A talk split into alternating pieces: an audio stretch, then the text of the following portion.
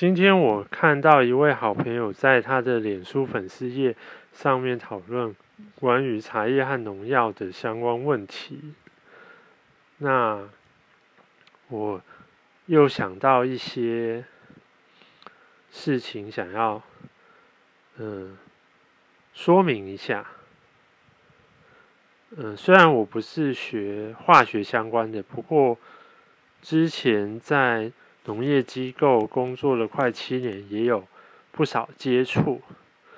那我今天想要讲的就是，嗯，我们国家在定定这些呃用药标准的时候，有一个现象叫做零检出，这还蛮奇怪的。我甚至问了一些呃生化方面的呃专家朋友们，他们也说。这个名词真的很奇怪。什么叫做零检出？字面上的意思就是，呃，检查不出来嘛。可是如果我们再进一步的探讨的话，呃，检查不出来，就代表没有吗？好像也没有明讲吧。这就是我要说很怪的地方，感觉就很鸵鸟心态，就是说，嗯，好，感觉起来好像是想要，呃，两面讨好。怎么说呢？就是说，因为我从专家朋友那边得到一些说，其实每一种检测它没有检测是万能的，检测它都是有一个范围，所以如果你有心人真的要去。规避的话，其实是有方法可以规避的，所以我才会说，感觉像这样两面讨好嘛。他并不明讲说不准使用，然后他又不定出一个标准，因为就像最近在炒的嘛，炒的那个 rectopamine 嘛，虽然你有定出标准啊，可是还是就有人有异议啊，所以最龟缩的方法。鸵鸟的方法就是，我就用这个零检出嘛，当然不是指 rectopamine 嘛，就是很多其他东西，它的他们就是直接说我零检出嘛。那你有办法的人，你你就去用那种那种农药，然后你只要不要被检查出来有就可以了。这可以是我讲啦，意思是那样，他们当然不会明官员当然不敢明讲。公务员当然不敢明讲说可以这样，但是他意思就是说，反正你只要被不要被我验出来，那我就不管了。那这其实就该怎么讲呢？就是说，我们如果从外国人的观点来看，这是很荒谬的一件事情。你要么就说 “No”，you may not use。什么什么什么，或者是说，you may use, but the acceptable range is below 什么什么这样。所以呢，我们最大的问题是，应该就是说，这也就是说，为什么我们嗯会被很多人嘲笑说我们没有什么国际观，就是我们没有。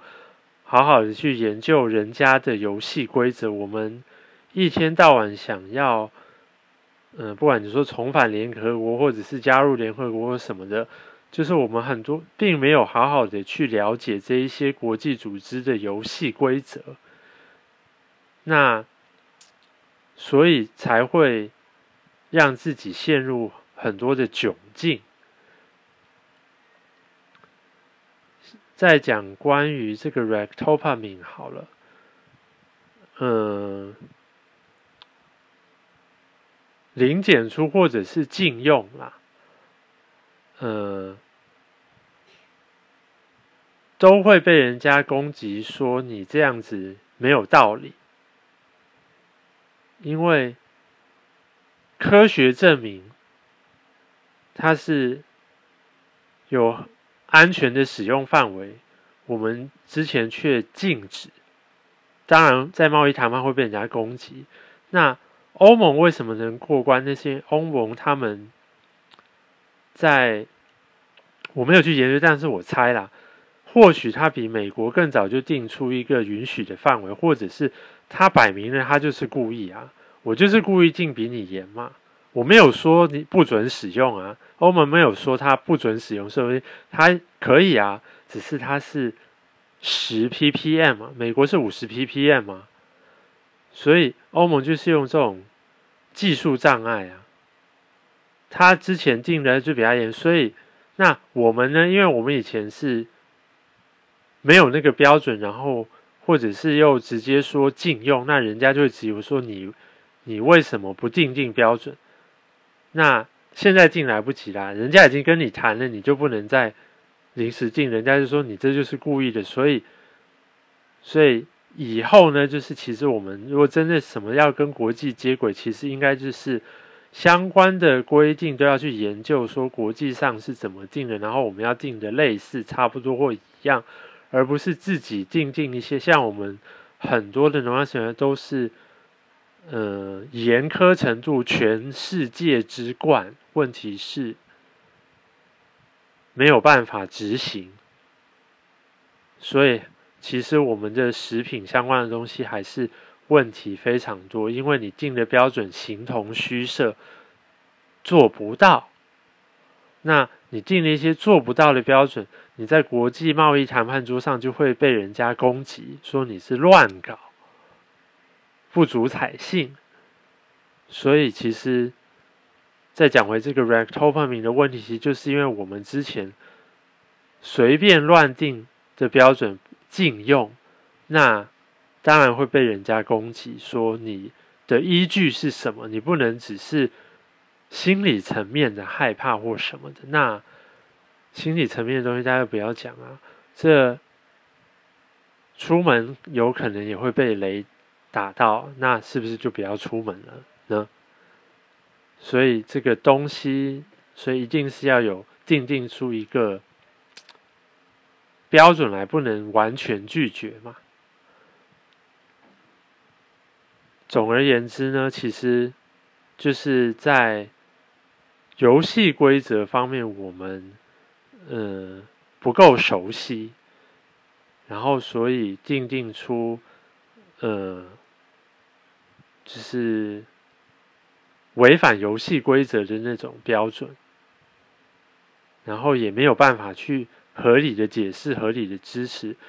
像这一阵来，很多人也讲啊啊，抽烟的伤害更大，怎么不全面禁烟嘞？然后，呃，酒精的危害也很大啊，啊，怎么不全面禁酒呢？等等的。所以其实。真的不是 rectopamine 它本身的问题，其实是背后很多其他的管理监督机制的问题，